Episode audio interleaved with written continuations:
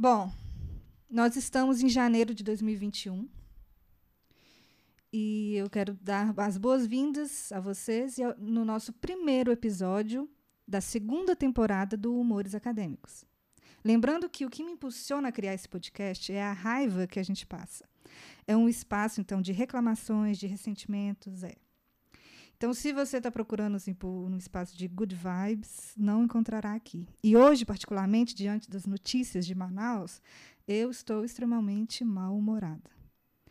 Mas também é nesses contextos que a gente percebe que sentir raiva é muitas vezes um sinal de bom caráter e de bondade, né?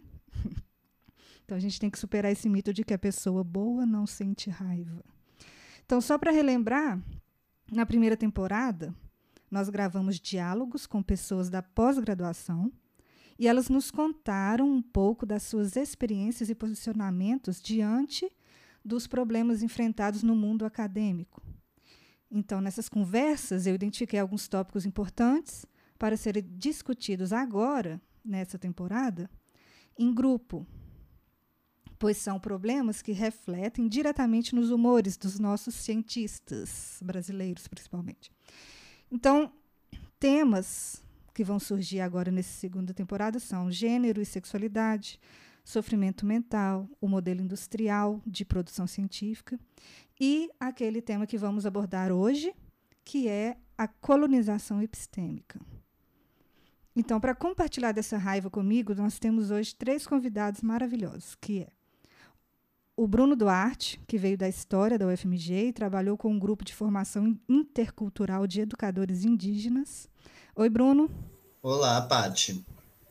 Tudo bem? Apesar dos pesares? Tudo jóia.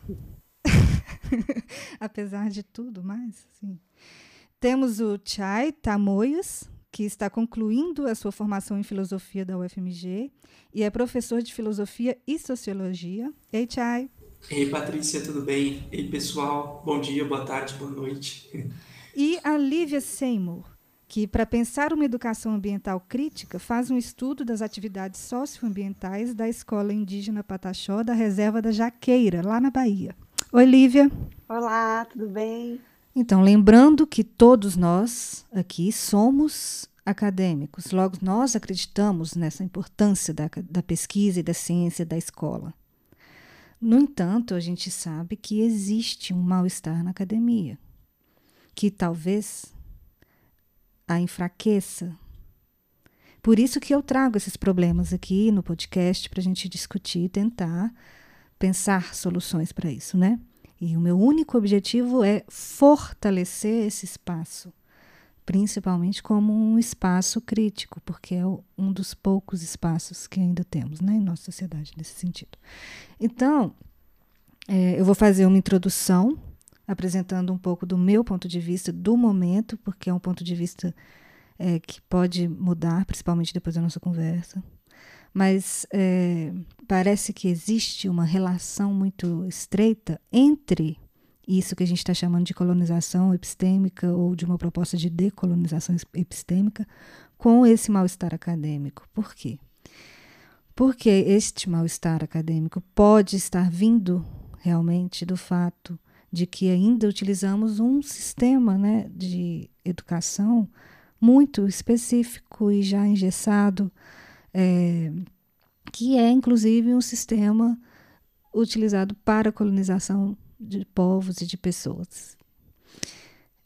É, é um modelo que a gente enxerga desde da, do primário, principalmente nas escolas normais, né? nas escolas mais comuns que eu estudei, que talvez todos os três aqui, além de mim, estudaram também, que é um modelo de educação muito industrial, que é para treinamento de trabalhadores, de operários, de profissionais. É uma mentalidade bem industrial porque, e, afinal, uma indústria ela tem um objetivo de transmissão de uma técnica para um melhor resultado de, na produção, ou um maior número, talvez até. E não uma troca de conhecimento em si, enriquecimento cultural, etc. Então, por isso que a gente vê hoje que valoriza-se muito mais uma ciência que é mais utilitária, que é extremamente técnica e nada crítica.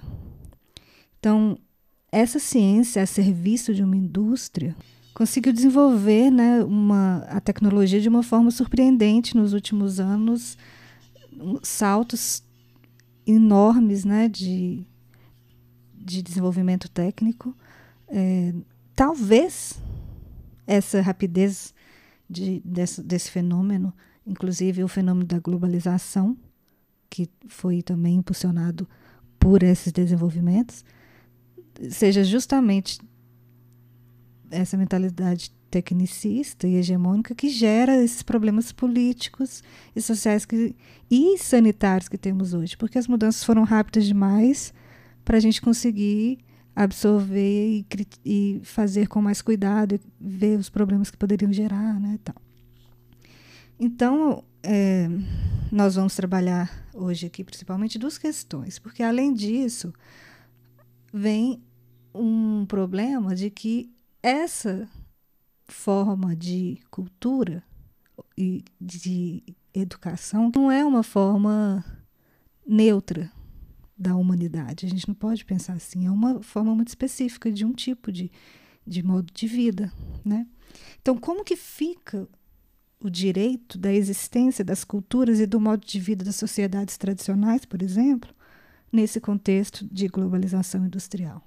E também, quais seriam os impactos desse modelo mecanicista na saúde mental e física, ou de modo mais amplo, na saúde cultural da humanidade geral e, da, e de quem faz parte desse sistema. Né?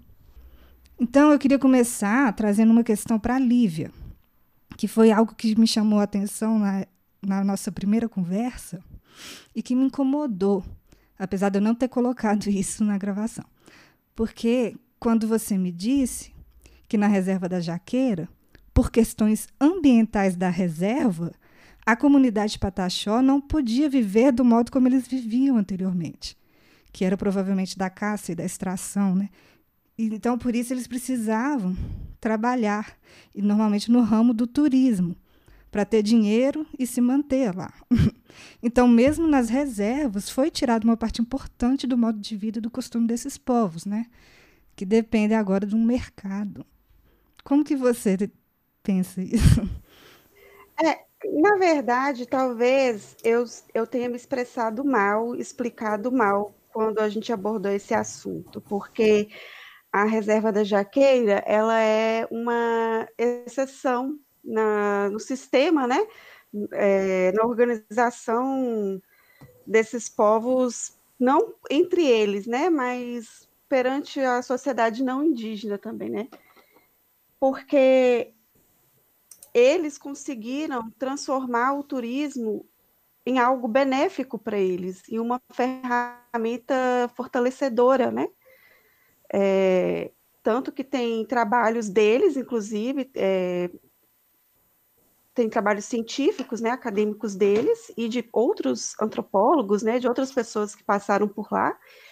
E a conclusão desses trabalhos é que eles, através da iniciativa deles, da mobilização deles mesmos, né, da autonomia que eles criaram e da posição deles enquanto uma comunidade, né, é, eles se fortaleceram nessa, nessa união e transformaram o turismo em etnoturismo, né, que é um turismo em que eles educam os turistas. Então, eles, eles passam a, a cultura, né, a, a cosmologia deles, de uma certa forma, para esses turistas. Então, no caso da. Mas, assim, a gente tem consciência que, no caso da jaqueira, né, não é a, a verdade de todas as comunidades, né, de todos os povos.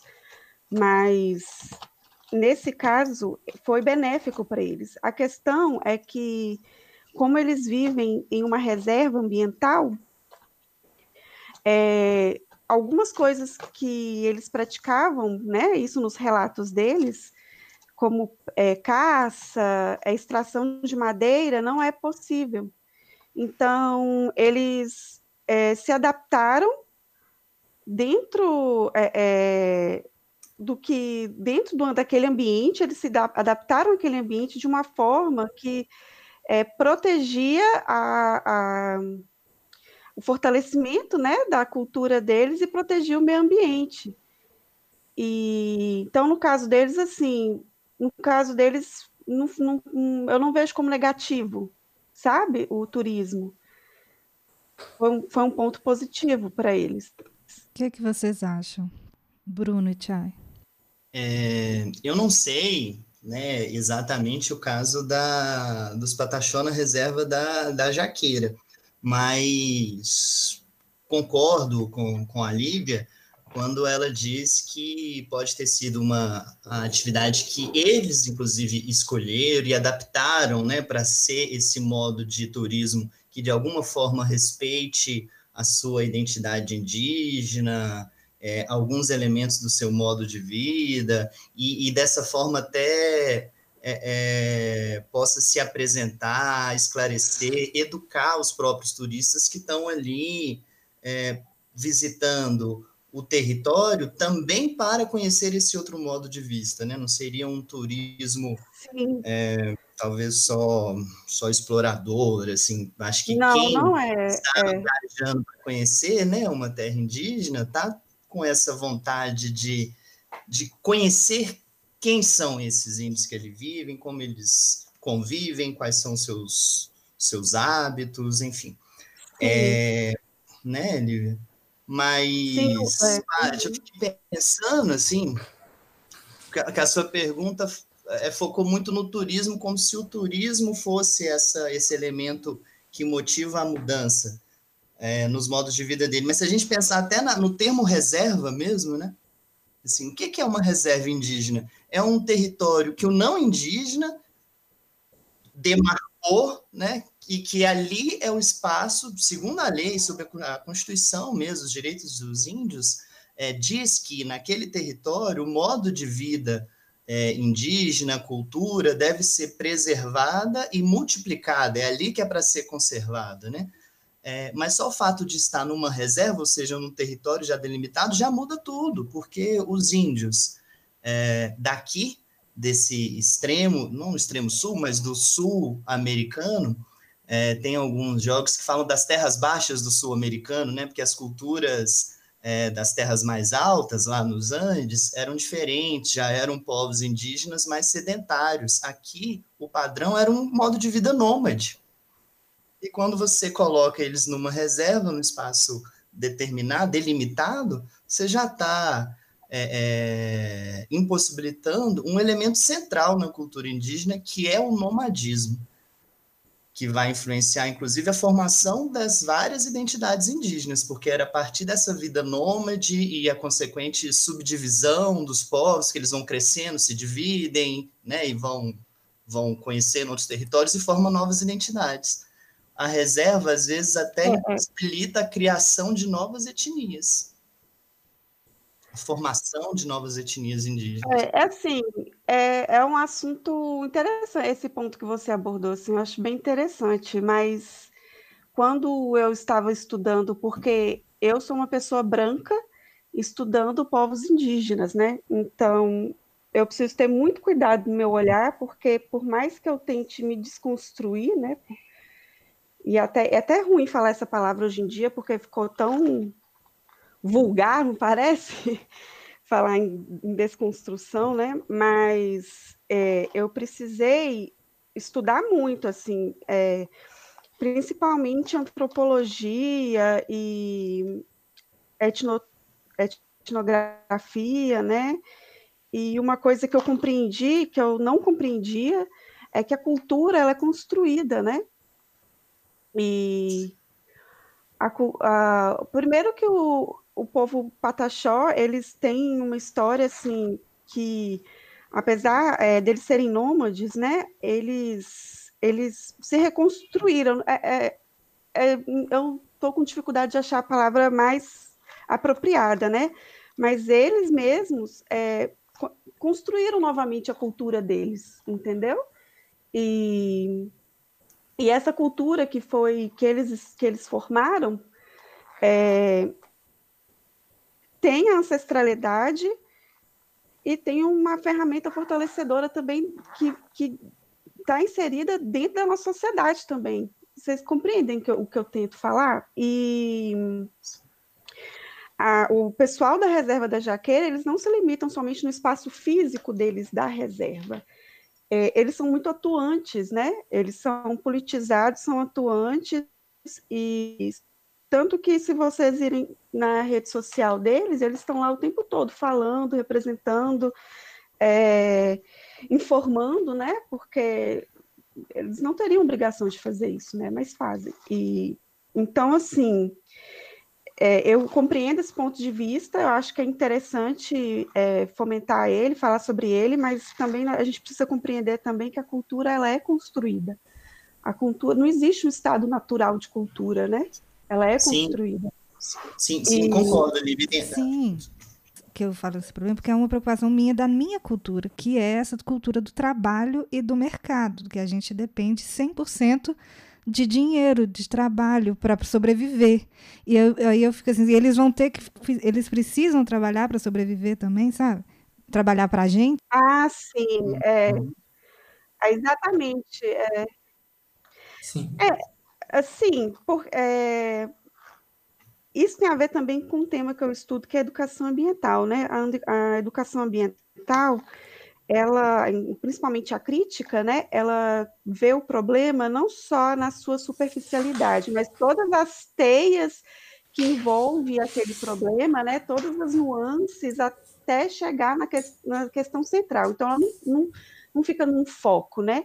ela tenta ver todo o contexto todo, a, a toda uma situação, uma visão holística, né, para entender e, e fala muito sobre o capitalismo, né, que é esse sistema, né, de que a gente, que nós todos estamos inseridos, só que assim, a gente trabalha para não estar inserido, mas nós todos estamos, né?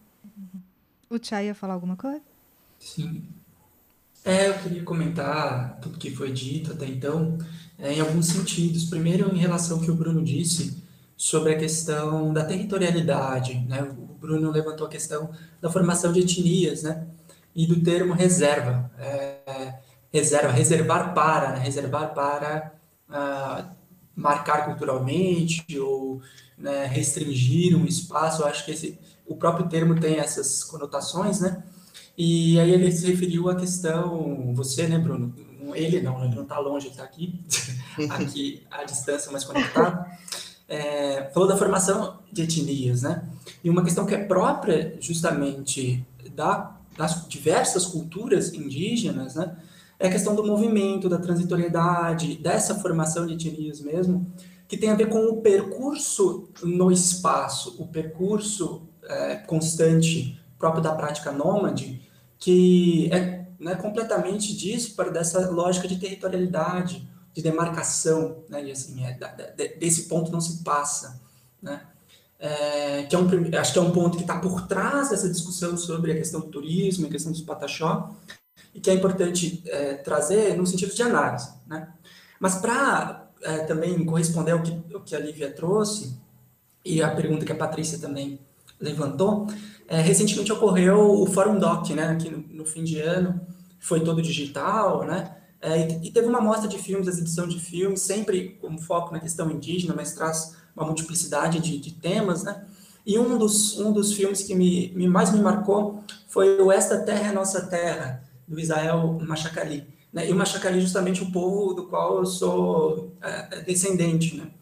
É, e nesse documentário traz justamente essa imagem de como o, a questão mais lá é voltada para o agronegócio, né, como que os grandes fazendeiros eles demarcam um determinado território é, e não se questiona esse espaço do ancestral, né?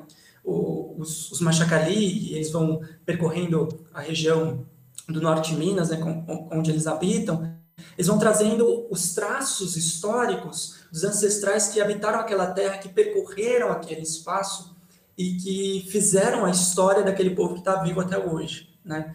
Que mesmo com o turismo, né, lá tem também a prática turística, que não é, como no caso dos Pataxó, é, coordenada pelos, pelo próprio povo indígena né, da região, é, ela, ela deixa isso de lado, né, acaba virando um, um bibelô, acaba virando, um, né, como a Patrícia está apontando tentando trazer, a questão mercadológica. O, o, que, é, o que é mais rico, talvez, da, da questão da, da Lívia é justamente os indígenas, que é uma coisa quase que mínima, né, mas deles mesmos poderem tratar dessa história, essa historiedade e, e levantarem essa própria ancestralidade deles que está marcada no, nos corpos e na vivência deles. Então é, é, bem por aí, eu acho que só, só para enriquecer um pouco a discussão, trazer alguns elementos que me, me captam assim. É exatamente isso, Chay. É, infelizmente, assim, é, a jaqueira ela é uma essa palavra exceção é tão feia de usar, né? mas é, é um caso à parte, assim, porque é da parte da autonomia e, e da iniciativa deles, né? Assim, eles tiveram aliados nessa luta, com certeza, mas é, foi a, a, a partir da. Como é que se diz? É, quando a pessoa toma a frente, fugiu a palavra? O protagonismo da iniciativa. Isso, protagonismo da iniciativa deles mesmos, né? E, e foi uma luta para eles, assim, para construir aquele espaço, né? E legal trazer essa questão da, da questão dos povos nômades também, né? E, e me abriu para um novo olhar, assim, uma nova discussão também. Mas o caso deles é um caso à parte, e tanto que o meu trabalho é na escola, né? a escola, porque lá dentro da reserva tem uma escola, que é a Escola Indígena Pataxó, da Reserva da Jaqueira, e eles que tiveram a iniciativa de montar essa escola porque eles queriam fazer uma escola diferenciada, né? As escolas, está é, tá, tá previsto né, em lei a escola indígena, mas eles queriam uma é, é, que estivesse dentro da jaqueira, que fosse com a mesma linguagem, com o mesmo pensamento da jaqueira, né? E eles que correram atrás, a, a, com, a, pressionando né, as, as lideranças políticas aqui da cidade e montaram o seu plano de estudo, o PPP deles, né, eles mesmos, incluindo o Pachorran, que é a língua deles, né, como uma, uma característica principal do ensino deles. E a escola tem um formato da moradia deles também, que é o que é o Kijeme, né, que eles chamam de Kijeme, que quer dizer moradia em Patchohan. Então, ela conversa com o ambiente, né? Então, assim, é, é, é, é tanto que os pataxós aqui da, da, da, região consideram a Reserva da Jaqueira um lugar sagrado. E... Então, assim, eu estou falando de um lugar que, que, infelizmente, não corresponde à realidade, né? A, da uhum. maioria, né? da, da é, Olivia, eu queria comentar também, até a, a ponderação que você fez, é, essa noção da, da, cultura como algo em processo, em transformação e reinvenção contínua, né? ou até mesmo em construção, mas essa construção que também nunca se acaba, porque vai sendo mediada pelos, pelos contextos e tal, é, é algo que eu também acho muito interessante e custei para entender. E eu só fui entender mais ao me debruçar nos estudos de, de história indígena, mas não só dessa história é, é, tradicional que fecha né, a ação indígena ali naquele período colonial, mas e principalmente da história mais, mais recente, sabe? Por isso que eu trouxe esse elemento da reserva, porque eu estava pensando aqui em elementos que mobilizam ou pressionam, ou às vezes até impõem uma mudança. E a reserva é algo que, que impõe a mudança, né? Porque sim, impede sim. essa essa essa tran, esse trânsito pelo espaço que era tão é, é, característico das populações nômades indígenas. É, mas não quer dizer que elas não continuaram mudando. Aí você falou sobre a língua Pachorram, por exemplo. Tem o processo de, de, de, recuperação, de retomada dessa língua é muito interessante. Acho que talvez o Chay pode trazer mais informações para a gente também nesse caso, é, porque os Pataxó, eles visitam os Machacali para recuperar muito das palavras é, Pachorram, porque são duas línguas é, do mesmo tronco. A língua dos Machacali é do tronco Chai, agora me corrija se eu falar errado, mas se não me engano é do tronco G, que é, a mes é o mesmo tronco que pertencia é, à, língua, à língua dos Pataxó. É, só que, no período colonial, os estudos de, de antropologia histórica demonstram que essas duas etnias eram etnias inimigas naquele período colonial. E hoje, é, esse, essa inimizade, esses conflitos entre as etnias indígenas, ela é abandonada até por conta de uma missão, de uma ação política da associação desses povos indígenas lutando para garantir e conquistar os seus direitos dentro do Estado brasileiro. Então, várias que eram inimigas aí na sua, no seu até processo de formação étnica, hoje é, estão juntas nas diversas associações indígenas, é, e isso é uma mudança cultural também do presente. Eu gosto até de pensar que se a tal humanidade branca tem em algum momento, assim, na sua utopia, na sua perspectiva de futuro, a paz entre os povos, as várias etnias indígenas brasileiras estão muito adiantadas nisso. É, sobre o tronco linguístico está corretíssimo. E é a mesma situação em relação aos Krenak também, né? É, Sim. Então, é uma relação de histórica que eu também desconheço os, as minúcias né, dos, dos, motivos, mas que vem recentemente, na verdade, uh, houve uma apaziguação nesse sentido justamente por essas necessidades coletivas, assim de entender que não, obviamente, não é uma única identidade no sentido rigoroso do termo, mas é uma mesma busca é, pelo resgate da comunidade, pelo resgate de um senso comum de, da necessidade de, de se resgatar a cultura, se resgatar a história, né? Sim, sim. E é uma união que ela não é, ignora ou oprime a diversidade interna, né? Então, assim, continuam existindo as várias etnias, indígenas dentro dessa população indígena que luta contra o Estado brasileiro para garantir é, os seus direitos, né? É, mas se, uniram preservando as suas particularidades internas, suas distinções internas, é, é muitas vezes se unindo até, por exemplo, no caso do Pachorram, para redescobrir essa língua que foi sendo é, abandonada, né? Porque o processo de educação, acho que a gente vai falar de educação em algum momento, impôs que eles não poderiam falar mais as escolas indígenas, né? Oh, desculpa, não poderia falar mais as línguas indígenas. É, e hoje, uma escola indígena, tenho certeza na Jaqueira, mas eu já tive em Barra Velha e vi isso, é fundamental para ensinar a língua Pachorrã dentro da, do território Pataxó, dentro da aldeia Barra Velha. Inclusive, é, é, o, a, forma, a própria formação da Jaqueira também teve uma conversa com os machacalis, porque aqui no sul da Bahia, né, teve um fato que aconteceu que foi muito marcante para a história do Pataxó, que foi o fogo, se não me engano, 51. Não sei se vocês já ouviram falar. Uhum. E muito deles, eles contam, né, eles mesmos contam nos trabalhos acadêmicos, né, que eles precisaram é, se esconder por uma questão de proteção, né?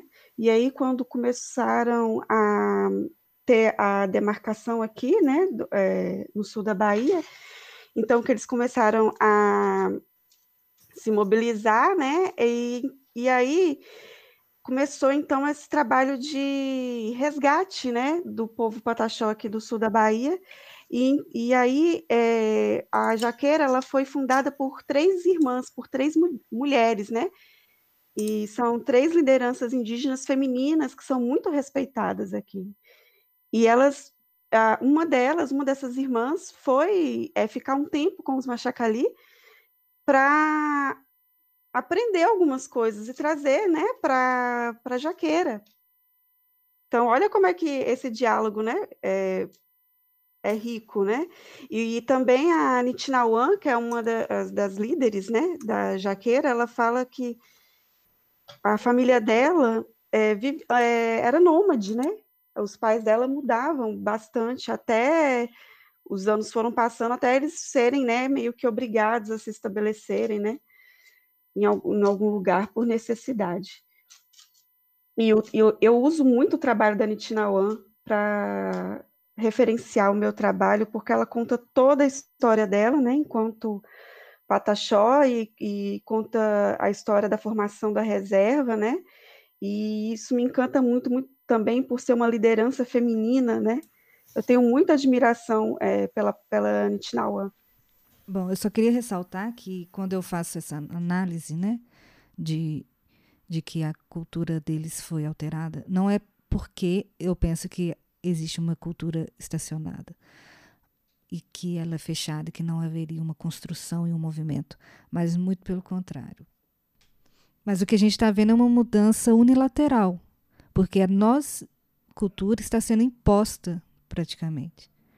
Eu quero saber quando que a gente vai absorver aquela cultura, aqueles conhecimentos que eles têm sobre principalmente a nossa terra, o, no, o território que nós compartilhamos, nas nossas escolas e no, no nossa construção de conhecimento, entendeu?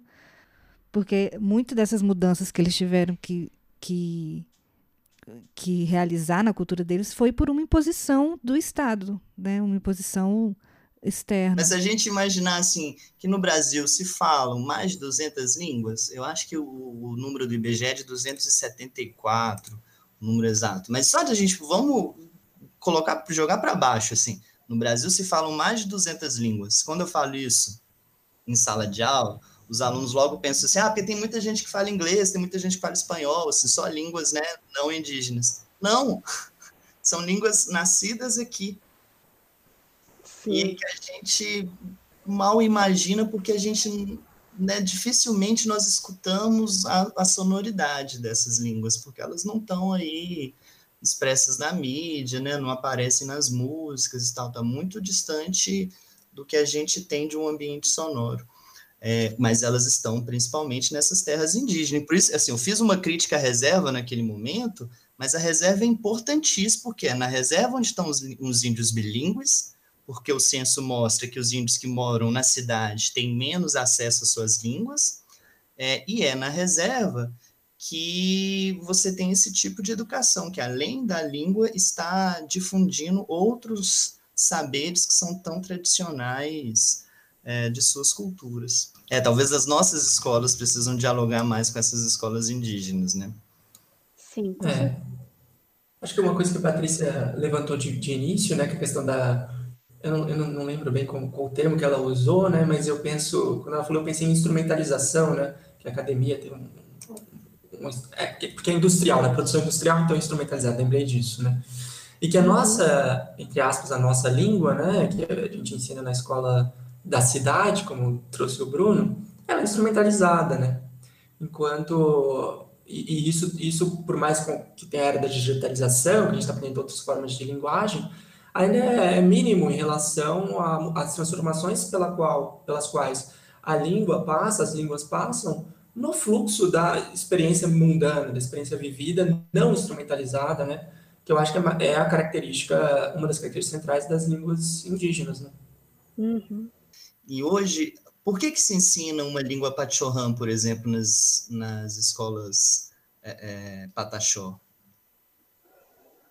Para marcar essa identidade Sim. junto com a identidade brasileira, porque o português também está sendo ensinado nessa escola, né? É, tanto que no meu, é, no, o meu trabalho, assim, eu me atenho a falar mais sobre a escola, né? Porque foi onde eu eh, fiz a pesquisa e onde eu fiquei por vários dias o ano todo, né, de 2019. E é o instrumento fortalecedor, né? Fortalecedor da cultura, de alteridade. E é a escola e o ensino do Pátio Chorran, né? Porque eles estão pensando na geração futura, né? E hum. Então, essa escola e o ensino dessa língua é a manutenção da cultura na preocupação com a geração futura, né? E, e é riquíssimo. E eu me questiono se as escolas não indígenas têm essa preocupação em formar brasileiros, por exemplo, sabe? Algo que está ali ligado à sua identidade, à sua cultura que não seja apenas um objetivo instrumental, como o Tiago Ah, não, as escolas. eu, eu, eu fui professora alguns anos da minha vida. Eu, a escola ela é formada para criar pessoas para ser operários, para trabalhar, né? Hum. É, É, o objetivo é esse, a escola, como diz a minha orientadora, né? A escola, que um dia eu comentei com ela assim, a, a escola, o sistema escolar, né, tá falindo. Ela, não, não tá não, ela cumpre muito bem o papel dela dentro do sistema, né? Então, é, é complicado, né? O, o, eu fico só, eu, você ficou falando, eu pensei, de uma, pensei uma coisa nada a ver, pensei no meu filho, que até hoje eu não, não pus meu filho no, no, inglês, que a gente, a, toda mãe se sente pressionada por o filho no inglês, né? Aí ele acaba aprendendo sozinho os jogos dele, só que ele fala do jeito que ele lê. ele tá, eu acho que ele tá, ele tá formando outra língua. Ó, para fechar o dado aqui, Paty, aí, né, os nossos ouvintes podem ser mais bem informados. O censo 2010 está disponível na internet, só digitar censo indígena, e aí o número exato são 274 línguas indígenas é, falados por indivíduos pertencentes a 305 etnias diferentes. E esses números são muito grandes, assim, para mim, porque é uma população é, demograficamente muito reduzida, é meio por cento da nossa população em números absolutos, mas é meio por cento que falam 274 línguas diferentes. É meio por cento que tem 300 e, de novo, 305 identidades étnicas diferentes. É muito rico e a gente ignora isso, sabe? Bom, já que estamos falando desse tema neste contexto atual, eu não poderia deixar de citar Ailton Krenak, então, eu vou ler um trecho para vocês refletirem, agora no final da entrevista, é, do livro A Vida Não é Útil, na página 114. Abre aspas. Cada indivíduo dessa civilização que veio para saquear o mundo indígena é um agente ativo dessa predação e estão crentes de que estão fazendo a coisa certa. Talvez o que incomode muitos brancos seja o fato de o povo indígena não admitir a propriedade privada como fundamento. É um princípio epistemológico. Os brancos saíram, num tempo muito antigo, do meio de nós, conviveram com a gente, depois se esqueceram que eram, quem eram e foram viver de outro jeito. Eles se agarraram às suas invenções, ferramentas, ciências e tecnologia, se extraviaram e saíram predando o planeta. Então, quando a gente se reencontra, há uma espécie de ira por termos permanecido fiéis a um caminho aqui na Terra que eles não conseguiram manter. Acontece que a mudança do clima no planeta não deixa ninguém de fora. Então, mesmo que tardiamente, está sendo despertada uma consciência de que os povos originários, em diferentes lugares do mundo, ainda guardam vivências preciosas que podem ser compartilhadas. Eles também estão ameaçados. O que nos resta é viver as experiências, tanto a do desastre quanto a do silêncio. Às vezes nós até queremos viver a experiência do silêncio, mas não a do desastre, pois é muito dolorosa. Nós, Krenak, decidimos que estamos dentro do desastre. Ninguém precisa vir tirar a gente daqui. Vamos atravessar o deserto. Temos que atravessar. Ou toda vez que você vê o deserto, você sai correndo. Quando aparecer um deserto, o atravesse. Essa é a mensagem de Krenak para a gente. Então vamos fazer uma pausa aqui e finalizar essa primeira parte da nossa conversa. Na próxima parte, a gente vai conversar mais um pouquinho sobre isso. E eu vou direcionar um, uma questão para o Bruno sobre educação. Então, aguardem na próxima semana o nosso próximo episódio. Um beijo e até lá. Se você quiser comentar alguma coisa, mande é, por meu e-mail humoresacadêmicos.gmail.com ou então me chama lá no Twitter. Um beijo, tchau.